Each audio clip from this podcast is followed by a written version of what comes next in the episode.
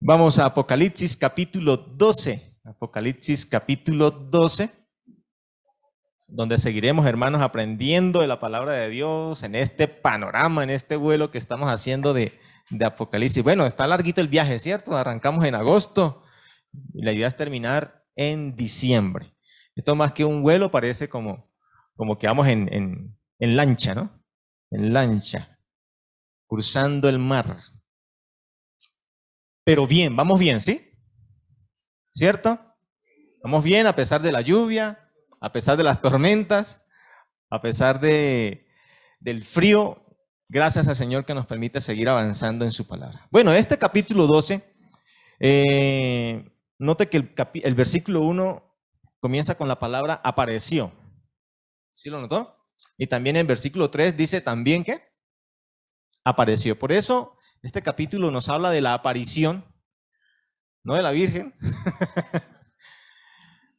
sino de la mujer y el dragón, de la mujer y el dragón.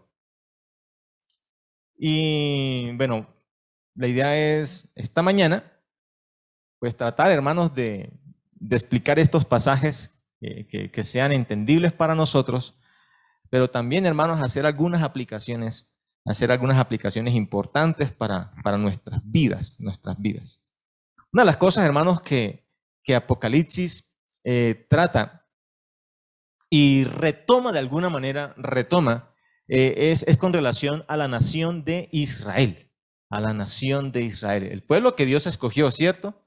Allá eh, a través de, Abraham, que, dio el Señor la promesa a Abraham, y a través de Abraham, pues vino todo esa, esa gran nación, ¿no? Esa gran nación, el pueblo de Dios, el tesoro del Señor, ¿cierto?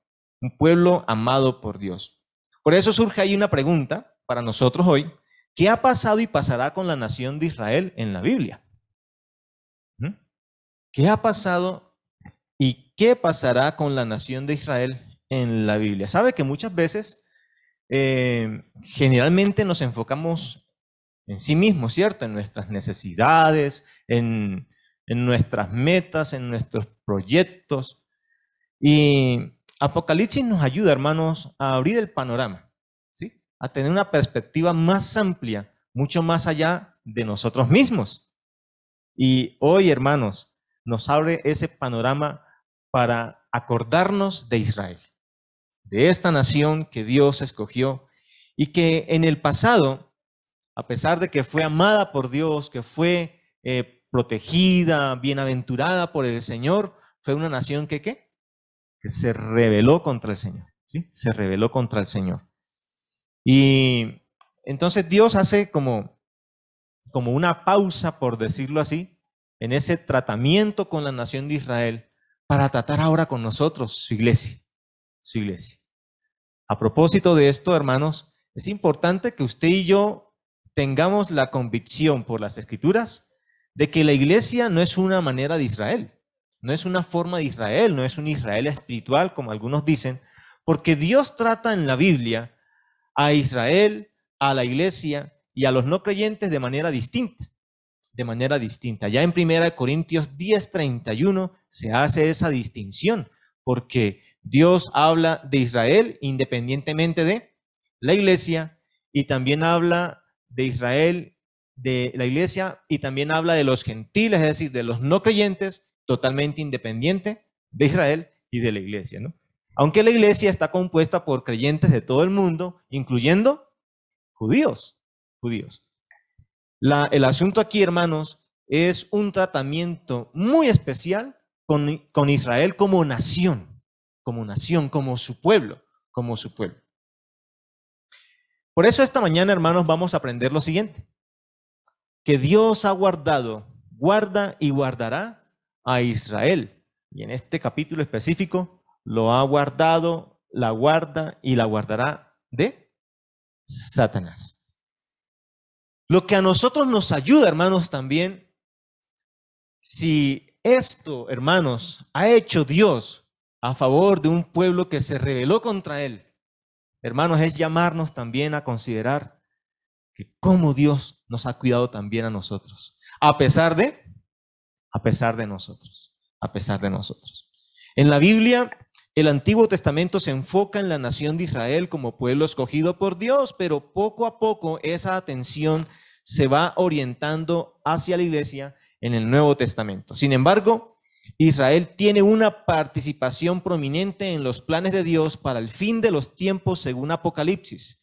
Como parte de su pueblo, Israel será guardada por Dios de Satanás. Entonces vamos a mirar tres cosas, hermanos, a, pensar aquí en este pasaje eh, bajo tres, tres ideas. La primera es que nos habla, podemos ver que el dragón acechó a la mujer. Este es un pasaje, hermanos, que también nos habla con muchos símbolos, ¿sí? Muchos símbolos. Vamos a seguir esos símbolos. El dragón acechó a la mujer. De la idea es que nosotros aquí vamos a, a tratar de definir qué es eso del dragón, qué es esa mujer.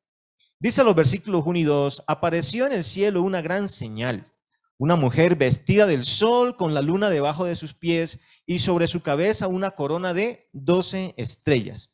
Y estando encinta, clamaba con dolores de parto en la angustia del alumbramiento. En estos dos versículos, hermanos, nosotros podemos comprender que la mujer acechada es la nación de Israel.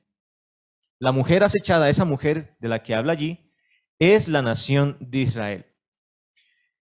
Para algunos es muy similar y algunos podrían decir que es María, ¿no? Por el hecho de que habla allí del alumbramiento, más adelante dice que está esperando un hijo varón y que da a luz un hijo varón. En ningún sentido es, es María, porque eh, aquí, hermanos, se, trata de, de mirar a la nación de Israel a la nación de Israel. Y hay varias cosas que nos ayudan a mirar esto. ¿A qué le suena ese versículo 1? ¿Te recuerda alguna historia? ¿Algo que, que, se, que se asimile el versículo 1? ¿Alguna historia por allá en el Antiguo Testamento, en Génesis especialmente? ¿A qué? A ver. El sueño que tuvo José. ¿Cuál fue ese sueño?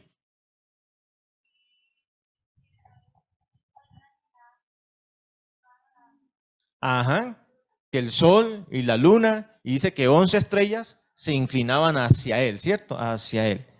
Bueno, esta es una visión, esta es una visión acerca de Israel. Es una, una representación de Israel. Una mujer vestida del sol, con la luna debajo de sus pies. Algunos, algunos dicen que esto habla de Israel, de, lo glorioso que es la nación de Israel, ¿no? Y realmente que es, un, es una nación con, muchas eh, cosas que sobresalen en el mundo, ¿no?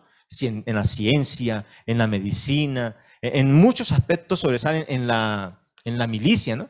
En la milicia sobresalen mucho. Eh, pero también, también nos podemos, podemos mirar allí en la ubicación geográfica de Israel. En la Biblia, hermanos, Israel es el centro de la geografía bíblica. ¿Sí? Es el centro de todo. ¿De dónde sale el sol? ¿Y de dónde y dónde, y cuando el sol está al oriente, dónde está la luna generalmente? Al otro lado, ¿cierto? Entonces note que entre el sol y la luna se encuentra esta nación, ¿no? Esta nación. Dice también que sobre su cabeza tiene qué? Una corona de qué? ¿A qué le suena eso? A las doce tribus de, a las doce tribus de Israel. Eh, Hermanos, Dios en la Biblia ha tratado a Israel en muchos pasajes de la Escritura, la trata como una mujer. ¿sí? Por ejemplo, como la esposa o la prometida del Señor. Incluso por allá en Jeremías, en Jeremías la trata como la rebelde, así, la mujer rebelde, la que se rebeló, la que no obedeció al Señor. Y mire el verso 2, dice que estando encinta, clamaba con dolores de parto en la angustia del alumbramiento. Hermanos, esto es una referencia a todo el dolor, la angustia, la persecución, sufrimiento, a, toda esa situación de oprobio que sufrió Israel a causa de sus rebeliones, a causa de sus rebeliones. De modo, hermanos, que la mujer acechada aquí es Israel, es la nación de Israel. Y uno pensaría, pero ¿por qué Dios escoge a Israel si, si fue la rebelde? Sí, y, ahí están las consecuencias, ¿no? Clamaba con dolores de parto, en la angustia, e, ese, ese aspecto, hermanos, ese aspecto habla de la, de la infidelidad de Israel, ¿sí? De la infidelidad de Israel, de su fornicación espiritual, por hablarlo de alguna manera así. Sin embargo, la escritura nos dice a nosotros que el Señor no la escogió porque fuese mejor que las otras naciones, o porque, porque fuese más, o porque fuesen más espirituales. En Deuteronomio capítulo 7, versículo 7 dice que Dios escogió a Israel porque la amó, porque la amó. Sin embargo, la rebelión de Israel le trajo todos estos sufrimientos, mire, angustia, dolor, ¿sí? Dolor, vergüenza. La mujer acechada es Israel. Ahora, ¿quién, según los versículos 3 y 4, acecha a la mujer? ¿Quién acechaba a la mujer? El dragón, ¿cierto? ¿Y cómo sabemos que el dragón allí es Satanás? Porque ahí mismo lo dice en el versículo 9. Mírelo, ahí está en el verso 9, ¿cierto? Y fue lanzado fuera quién? El gran dragón. Y dice que también es qué? ¿Y que se llama qué? Entonces el gran, ahí está, ese está más clarito porque el mismo pasaje nos, nos explica quién es ese gran dragón, ¿no? Entonces la mujer fue acechada por Satanás. Este gran dragón dice que es escarlata, ¿sí? Que describe pues eh, lo, lo sangriento, ¿no? El escarlata es una especie de color rojo vivo, rojo vivo, que indica la sangre, la maldad. Sus siete cabezas, dice que tiene siete cabezas, representa, hermanos, los imperios o gobiernos que ha dominado Satanás en el mundo. ¿Alguno recuerda de esos imperios? Bueno, recordemos, está Egipto, ¿sí? Egipto fue un imperio maligno que dominó en el mundo antiguo.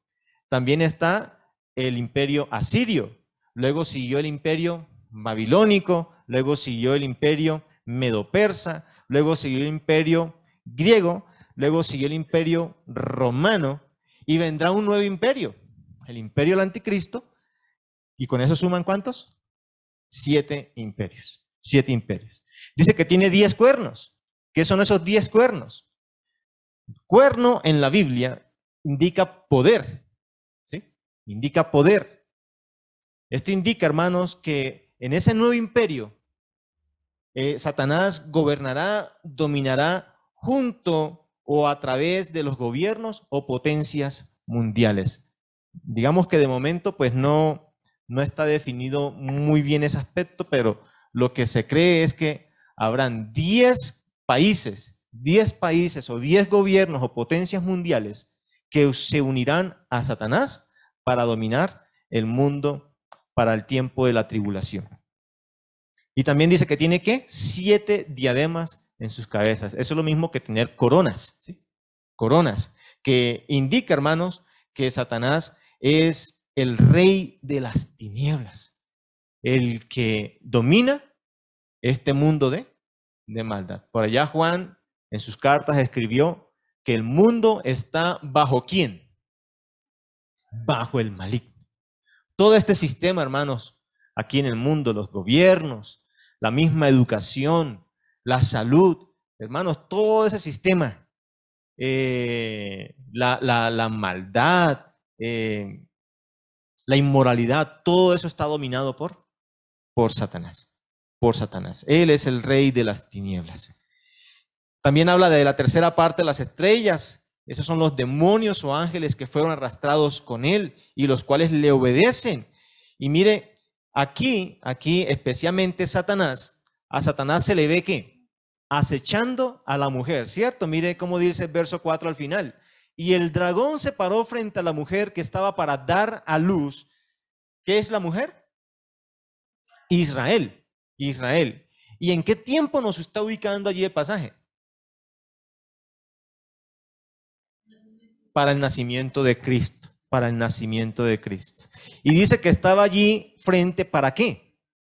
A fin de devorar a su hijo tan pronto como naciese. Uno de los propósitos, hermanos, a través de todos esos gobiernos, de toda esa maldad, persecución contra Israel, era precisamente impedir la venida del Salvador. Y aún en su nacimiento, ustedes recordarán que José y María tuvieron que huir hacia dónde? Hacia Egipto, porque había una orden de qué? De asesinar a todos los niños menores de dos años. ¿Quién estuvo tras esa? persecución? Satanás. ¿A fin de qué? De que el Hijo de Dios, el Salvador, no cumpliera su obra. Pero hermanos, ¿qué pasó? Dice el verso 5, y ella dio a luz un hijo varón. Y note cómo habla aquí a manera de una promesa, una profecía, que regirá con vara de hierro a todas las naciones. Y dice que su hijo fue arrebatado para Dios y para su trono. ¿Qué es lo que está enseñando aquí el pasaje? Que aunque Satanás procuró eh, impedir los planes del Señor para salvación de la humanidad, no lo pudo lograr. Porque el Señor aquí dice que fue que arrebatado. Está hablando de su glorificación después de haber que muerto y haber resucitado. El Señor, hermanos, aunque Satanás es un gran enemigo, nunca podrá contra el Señor. Por eso es que tampoco el enemigo de Dios tampoco podrá contra su pueblo. Su pueblo siempre saldrá victorioso. La mujer, por eso, mire, la mujer acechada huyó al desierto, ¿sí? Ella huyó al desierto, habla que a pesar de la persecución de Satanás contra Israel, Israel qué? Sobrevivirá. Ella huyó al desierto. Esa, expresión, expresión desierto, hermanos, indica, hermanos, que Israel llegará o permanecerá hasta el fin de los tiempos, allá hasta la gran tribulación, que se puede definir como un desierto, un tiempo desértico de mucha dificultad, donde Israel qué? Mire versículo 6, donde Israel será qué? Sustentado. Israel será sustentada durante ese tiempo de la gran tribulación. Esto nos recuerda también la historia bíblica de cómo cuando Israel anduvo por el desierto, ¿sí lo han leído allá? En Éxodo, cómo cuando anduvo allá por el desierto, el Señor qué? La sustentó.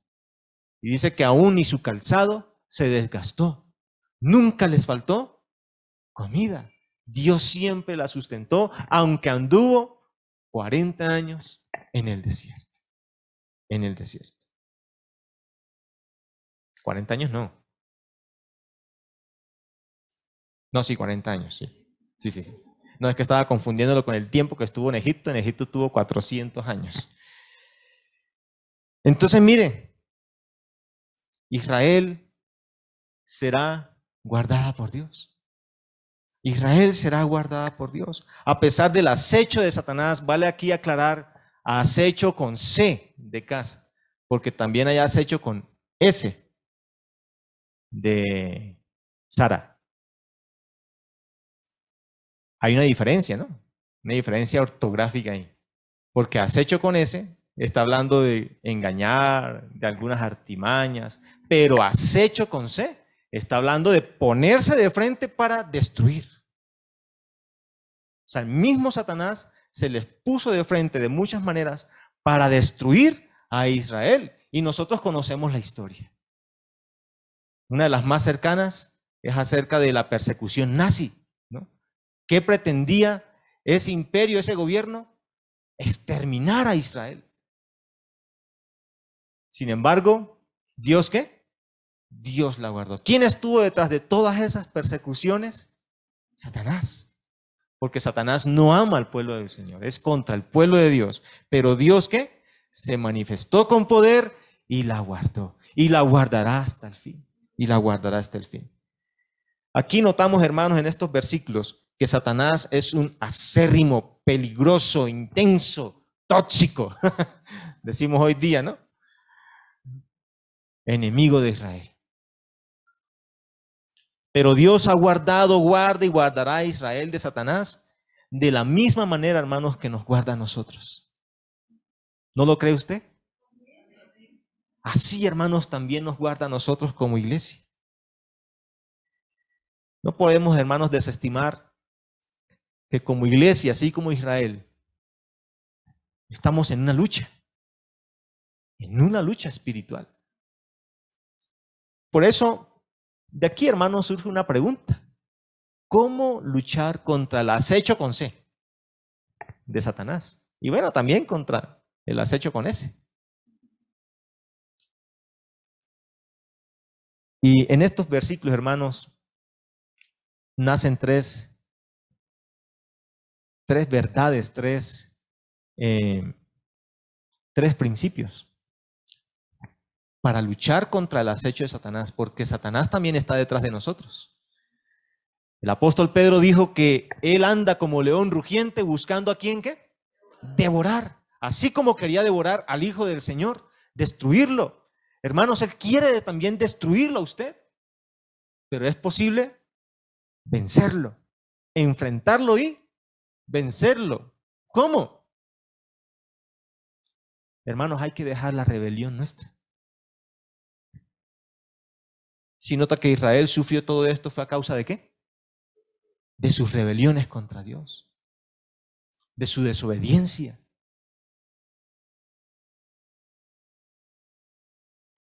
Mire, nosotros somos débiles ante Satanás a razón de nuestros pecados.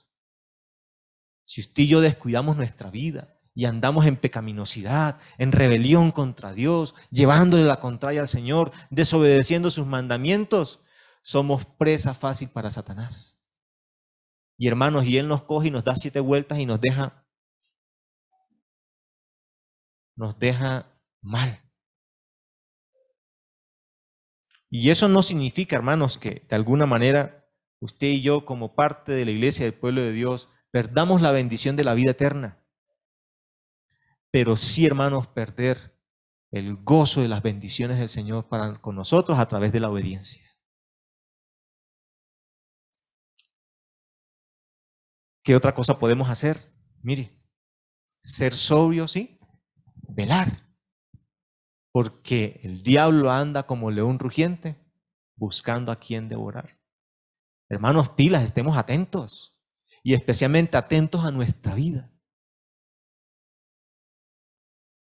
¿Quién mejor que usted para estar atento de su vida?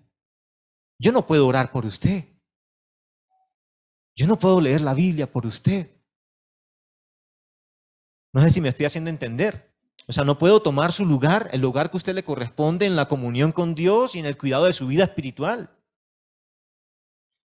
Yo le puedo animar y en algunos casos hasta empujar, ¿no? Porque a veces el pastor tiene que hacer eso, empujar a la iglesia, a ver, oye, hombre, anímense, ¿sí? Mire que esto es importante. Pero muchos van quedando, quedándose atrás y se van desalentándose y no podemos, hermanos, cumplir lo que usted tiene que cumplir. Pablo le dijo a Timoteo, ten cuidado de ti mismo. Él le dijo, ten cuidado de ti mismo. Hermanos, esto es tener cuidado de nuestra vida espiritual. No descuide la oración. No descuide la comunión con el Señor. Y una cosa más, hermanos, allí. Huya. ¿Qué hizo la mujer? ¿Qué hizo Israel? Huyó ¿Sí? Se le puso de frente a Satanás y dice, venga a saber, a ver quién es más fuerte. No. ¿Qué hace? Huir. Hermanos, no pensemos que somos más poderosos que nuestro acérrimo enemigo. O sea, no desconozcamos, no desestimemos su poder. Como para enfrentarlos ahí con nuestras propias fuerzas. El Señor dice, huye. Huye de las tentaciones, huye de las pasiones juveniles. Y así, hermanos, usted y yo podremos enfrentar los acechos de Satanás. La, la mujer fue acechada por el dragón y el dragón, notamos que cambia un poquito el relato ahorita para seguir hablando del dragón y encontramos en los versos 7 al 12 que el dragón fue arrojado del cielo. Mire versículos 7 y 8. Después hubo una gran batalla en el cielo. Miguel y sus ángeles luchaban contra el dragón y luchaban el dragón y sus ángeles. Pero no prevalecieron ni se halló ya lugar para ellos en el cielo. ¿De dónde fue arrojado el dragón? Del cielo. ¿Cómo fue arrojado? ¿Tras qué? ¿Tras una? ¿Cómo dice allí? una gran batalla. No solamente el pueblo de Dios tiene lucha contra las huestes espirituales de maldad, sino que en las mismas regiones celestes, los ángeles de Dios tienen luchas contra Satanás y sus ángeles. Aquí note que se habla de Miguel. ¿Quién es Miguel en la Biblia? Es un arcángel. Este Miguel es un arcángel poderoso que no solamente en esta ocasión se describe luchando contra Satanás, hay otras partes de la Biblia donde se revela, se nos describe en guerra contra Satanás y sus ángeles. Por ejemplo, allá en Judas, el capítulo, bueno, el único capítulo, en el versículo 9 de Judas, se habla que Miguel luchaba contra Satanás por el cuerpo de Moisés.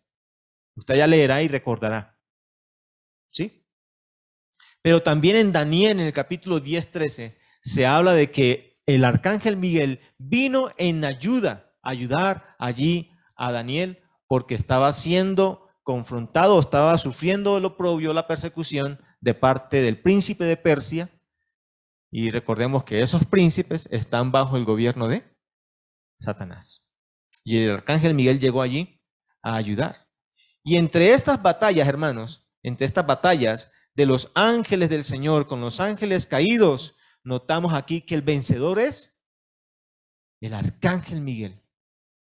Pero es interesante cómo Judas 9 nos describe a nosotros cómo él vence en esa lucha. ¿Se anima a buscar? Y me ayuda a leer. Judas, el versículo 9.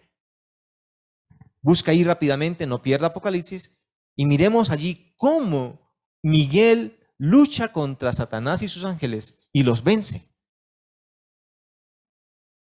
¿Qué dice?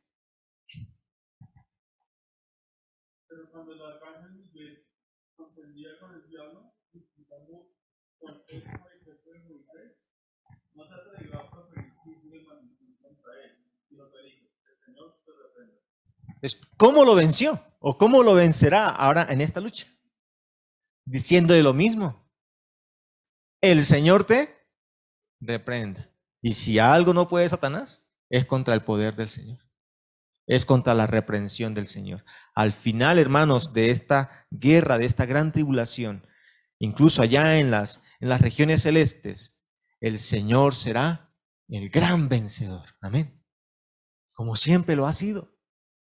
El gran vencedor de los creyentes. Mire la victoria del arcángel Miguel y sus ángeles ante Satanás y sus demonios. ¿En qué consistió?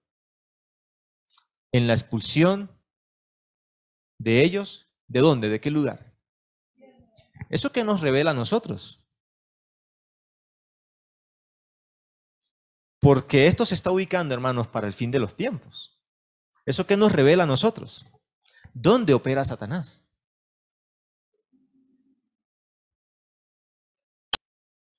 Él sigue operando, hermanos, en las regiones celestes. Y aún a pesar de su rebelión, se le permite acceso a Dios de donde será qué? Arrojado de una manera definitiva. Él fue arrojado a la tierra. Mire, verso 9 dice que fue arrojado a la tierra, ¿cierto? Con sus ángeles, ¿no? Con sus ángeles. Y es interesante este versículo, hermanos, porque este versículo 9 es una descripción de, acerca de Satanás, del carácter de Satanás. Vaya conmigo allí y aprendamos un poquito. Dice, ¿y fue lanzado fuera quién? El gran dragón. ¿Qué quiere decir eso del carácter de Satanás? En la Biblia, hermanos, dragón es un monstruo que es cruel, que es violento, que es perverso, digno de condenar. Y esto es curioso. Y que nosotros debemos estar muy atentos, especialmente con nuestros hijos. Porque hoy día, ¿cómo se presentan en la televisión los dragones? Hermanos, hasta para tenerlos de mascotas, ¿no? Ay, son tan lindos, tan tiernos, qué cosa tan tierna. O sea, más tierno que un osito. Y esa es la idea que está metiendo el sistema del mundo a través de estos programas. Ah, no estoy diciendo, hermanos, que pues satanicemos todo y sí, y entonces tiremos el televisor, sino que tengamos cuidado, tengamos cuidado e incluso de enseñar a nuestros hijos, que son los que les gusta ver, y muchos de nosotros también les gusta ver, ¿cierto? que el dragoncito tan bonito, incluso hay dragonas ya, ¿no? Hay dragonas muy bonitas. Y bueno, ¿qué más dice? Serpiente antigua, esto nos recuerda que engañó a Eva y que las sedujo a desobedecer a Dios. Él sigue operando de la misma manera, que es diablo. Diablo quiere decir acusador, calumniador. Entonces, ¿qué hace Satanás en el cielo? Esto, acusándonos delante de Dios. Cuando usted se le van los ojos así por alguna muchacha, hermano, ahí, mírelo, mírelo, mírelo, ¿sí? Y eso que es, que, creen usted, mire, y míralo ya, echándole ojo a esa. ¿Sí? Y cuando la mujer está ya chismoseando y hablando lo que no. Mírala, mírala, ¿sí ve? ¿Sí? Y eso que dice que, que, que, que, que lo ama usted, mire, y mírala, mírala. ¿Sí? Acusándonos porque es diablo. Es Satanás, es el adversario, es el engañador del mundo entero, ahí está claro, ¿cierto? Engaña al mundo entero, es la actividad principal de Satanás, engañar. Y esto, hermanos, el hecho de que fue arrojado a la tierra, que será arrojado a la tierra, eso indica, hermanos, que la tierra tendrá en Satanás su peor verdugo. Hemos tenido gobiernos malos, ¿no? y pésimos, ¿no? O sea, le dan duro, no estoy hablando de Colombia solamente, estoy hablando de, a nivel mundial, ¿sí? Que le dan duro al pueblo. Hermanos, pues vendrá lo peor, porque Satanás gobierne directamente aquí en la tierra, la tierra tendrá su peor verdugo. Fue arrojado trayendo júbilo en el cielo, mire qué contraste, ¿no? Dice verso 10. Entonces oí una gran voz en el cielo que decía, ahora ha venido la salvación, el poder y el reino de nuestro Dios y la autoridad de su Cristo, porque ha sido lanzado fuera el acusador de nuestros hermanos, el que los acusaba delante de nuestro Dios día y noche. Ay, hermano, qué gozo, porque cuando eso pase, ya no tendremos más quien nos acusa allí. ¿Sí? Qué alivio, sí. Será un gran alivio. Pero en tanto que en el cielo habrá qué? Gozo. Mire verso 11 cómo comienza. Eh, y ellos le han vencido por medio de la sangre del cordero y la palabra del testimonio de ellos. Menospreciaron sus vidas hasta la muerte. Verso 12. Por lo cual qué? Alegraos cielos y los que moráis en ellos. El hecho de que Satanás será arrojado aquí, hermanos, a la tierra, eso traerá gran júbilo, alegría, en el cielo. Ay, por fin se fue este que tanto nos odiaba. Dejó de fregar aquí. Pero en la tierra, ¿qué habrá? Hay de los moradores de la tierra y del mar, porque el diablo ha descendido a vosotros como con gran ira. El man se pondrá bravo. Este personaje se pondrá bravísimo, hermanos. Y dice que tendrá poco tiempo, tendrá poco tiempo. Hermanos, el diablo descenderá a la tierra con gran ira, es decir, mucha rabia. Él desatará su rabia sobre el mundo, causándole a este mundo gran dolor. Y ya hemos visto alguna manera de ese dolor, ¿cierto? Recuerde cuando vimos allá en el capítulo 9, ¿sí? Cuando se desatan, se, se liberan toda esa cantidad de demonios, ellos van a atormentar al mundo. Y otra parte dirá, dice que matarán a la tercera parte de los hombres de la tierra. O sea, todo esto va a, producir Satanás aquí en el mundo. ¿Y lo hará por qué? Porque le queda poco tiempo. ¿Poco tiempo para qué? Para su fin. Para su fin. Por eso, hermanos, mire, Satanás, aunque es un gran enemigo, es un enemigo ¿qué? Vencido. Amén. Es un enemigo ya vencido. Lo que hace y lo que hará es como dice un dicho por allí, patadas de ahogado. Pero hará mucho daño. Hará mucho daño, mis hermanos. Pero él ha sido ya vencido. Dios ha guardado, guarda y guardará a los creyentes de Satanás como a Israel venciéndolo, habiendo determinado su fin. Por eso, hermanos, en este punto, usted y yo podemos aprender cómo vencer a Satanás. No solamente enfrentar el acecho, sino cómo vencerlo a él. Hoy día, hermanos, hay mucha percepción de, angustia, de ansiedad, de estrés, de dolor, de, de preocupación. Y no hay que desestimar que muchas de esas cosas son puestas por el diablo, mis hermanos. Por eso, mire, y a través de las escrituras, nosotros podemos aprender que a Satanás se le vence con las fuerzas del Señor. ¿Qué decía el arcángel Miguel? El Señor te reprenda. Entonces, no es con nuestras propias fuerzas. O si no lo hacía el arcángel Miguel, que es tan poderoso, pues menos nosotros. ¿Qué dice la escritura en Efesios 6? Fortaleceos en el Señor y en el poder de su fuerza. Y así, hermanos, hagamos frente ante las acechanzas del diablo. Es también confiando en nuestro abogado. ¿Quién es nuestro abogado en el cielo? Porque si, si bien o si mal mejor, el diablo es nuestro acusador, tenemos un buen abogado defensor. Porque cuando el diablo nos acusa, hermanos, delante de Dios, de nuestras faltas, y esto no quiere decir, ah, no, no hay problema, sigamos pecando, que ahora tenemos quien nos defienda. No es eso, sino que cuando allá nos acusa, el Señor sale a nuestra defensa diciendo, yo ya pagué el precio, ya recibí el castigo. Debemos tener esa confianza en el Señor. Hay algunos que están luchando, hermanos, luchando y creyendo, ¿será que yo sí salvo? ¿Será que, será que voy al cielo? Pues si usted creyó en Jesús como su único y suficiente Salvador, tenga plena confianza que así será y que nada ni nadie lo podrá separar de su amor. Y una cosa más, y que es fundamental, incluso antes que las primeras dos. Si usted creyó en Jesús, hermanos, la única manera de vencer al diablo es haber puesto su fe en Jesucristo. Porque cuando hemos puesto la fe en el Señor, dice la Biblia que Él nos ha trasladado del reino de las tinieblas al reino de su luz admirable. Porque estando en las cosas del mundo y muertos en nuestros delitos y pecados, el diablo tenía potestad sobre nosotros. Y así como el diablo éramos nosotros, aunque no nos guste mucho esa comparación.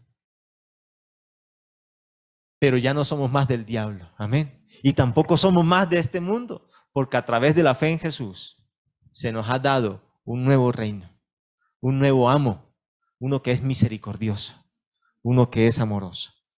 Por eso creyendo en Jesús. Termino, hermanos, diciendo que el dragón, tras ser echado a la tierra, la cogió contra la mujer. Persigue a la mujer. Persiguió a la mujer. Mire, la persiguió al ser arrojado a la tierra, verso 13. Y cuando vio el dragón que había sido arrojado a la tierra, persiguió a la mujer. ¿Quién es la mujer? Israel. En el tiempo de la tribulación y gran tribulación especialmente, habrá una gran persecución contra Israel. Y esa persecución estará al mando de Satanás. Él es el autor intelectual y también incluso material de esa persecución. Contra Israel, contra el pueblo de Dios. ¿Qué más? Verso 14 al 16, y se le dieron a la mujer las dos alas de la gran águila. Esto es fortaleza, recordemos allí Isaías, ¿cierto? Que cuando dice que si alguno no tiene fuerzas, que el Señor se las dará, ¿cierto? Como las águilas, ¿sí?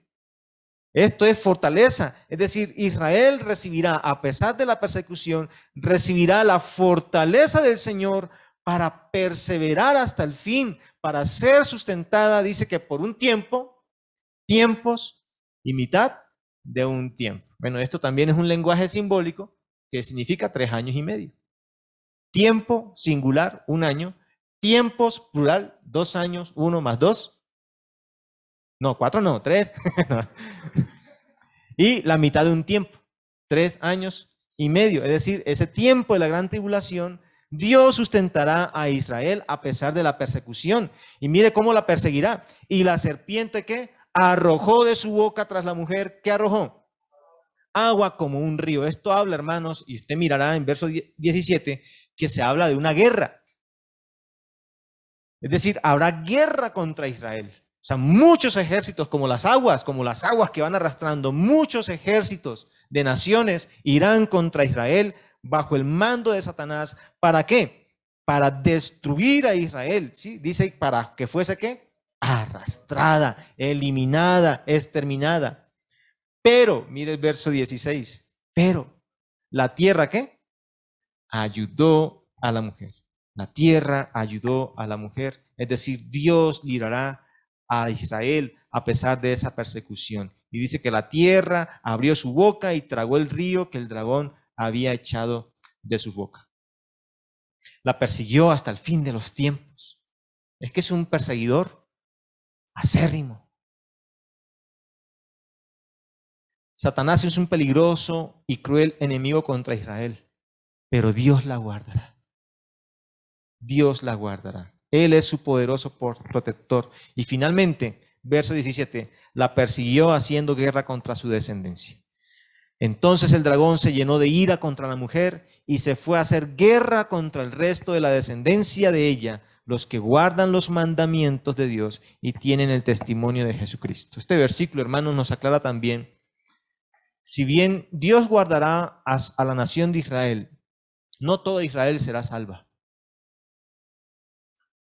En Romanos capítulo 9 y en otros, otros pasajes de las Escrituras se habla de un remanente, ¿sí? De la nación de Israel que será salvo para el Señor, fiel al Señor. Y mire cómo se evidencia esa fidelidad. Los que guardan los mandamientos de Dios, ¿cierto? Y tienen el testimonio de Jesucristo. Es interesante que a pesar de la persecución, al final del tiempo habrán judíos hijos del Señor, de la nación de Israel, que serán fieles en guardar sus mandamientos y en dar testimonio de Jesús al mundo. Los santos de Israel sufrirán hasta el fin la persecución de Satanás. Hágase de cuenta que usted tiene unos problemas, pero se le acaba uno y viene otro. Y así y se le van acumulando como que nunca terminan los problemas en su vida. Al punto de desear, incluso, no, yo prefiero partir de este mundo con tantos problemas. Imagínense, ¿no? Esa persecución, ¿no? Esa angustia de que no habrá descanso para Israel, ni aún hasta el fin de los tiempos. Sin embargo, la promesa del Señor es que Dios la guardará también. Así, hermanos, también el Señor nos guarda a nosotros. Por eso, y les decía, y vamos a terminar, este capítulo, hermano, nos ayuda hoy a abrir nuestra mente en el sentido de que muchas veces pensamos en nuestras tribulaciones, en nuestros problemas, y resulta, hermanos, que ya el Señor ha prometido para nosotros estar con Él por la eternidad. Por eso Pablo, de alguna manera, él decía, bueno, para mí el vivir es Cristo y morir es ganancia. ¿Por qué? Porque la muerte le daría ese acceso o paso a estar delante de la presencia este, del Señor siempre. A veces, hermanos, uno piensa que los sufrimientos de nosotros son peores que los de otros. Pero si echamos un ojo a Israel, de verdad que ha sido una, una nación que ha sufrido mucho. Claro, a causa de las consecuencias o como consecuencia de sus pecados, de sus rebeliones, pero no desestimemos que han sufrido mucho. Y por eso la pregunta, ahora, ¿cómo ayudar a Israel? ¿Lo ha pensado usted? Bueno, miremos, sí, básicamente orando, pero pensemos en algunas cosas específicas. Hermanos, oremos por fortaleza para Israel que el Señor le dé esas alas de águila para volar sobre los problemas que, que enfrenta Israel, las guerras, los enemigos. Es que Israel tiene muchos enemigos. Israel es el patito feo del mundo. En esta historia del mundo es el patito feo. Tiene muchos enemigos. Pero no nos sumemos a esos enemigos seamos hijos de Dios que aman el pueblo de Dios también y que ayuda a su pueblo. Y una manera, hermanos, es ayudando a Israel, es orando por la fortaleza de Israel. Oremos también por protección para Israel.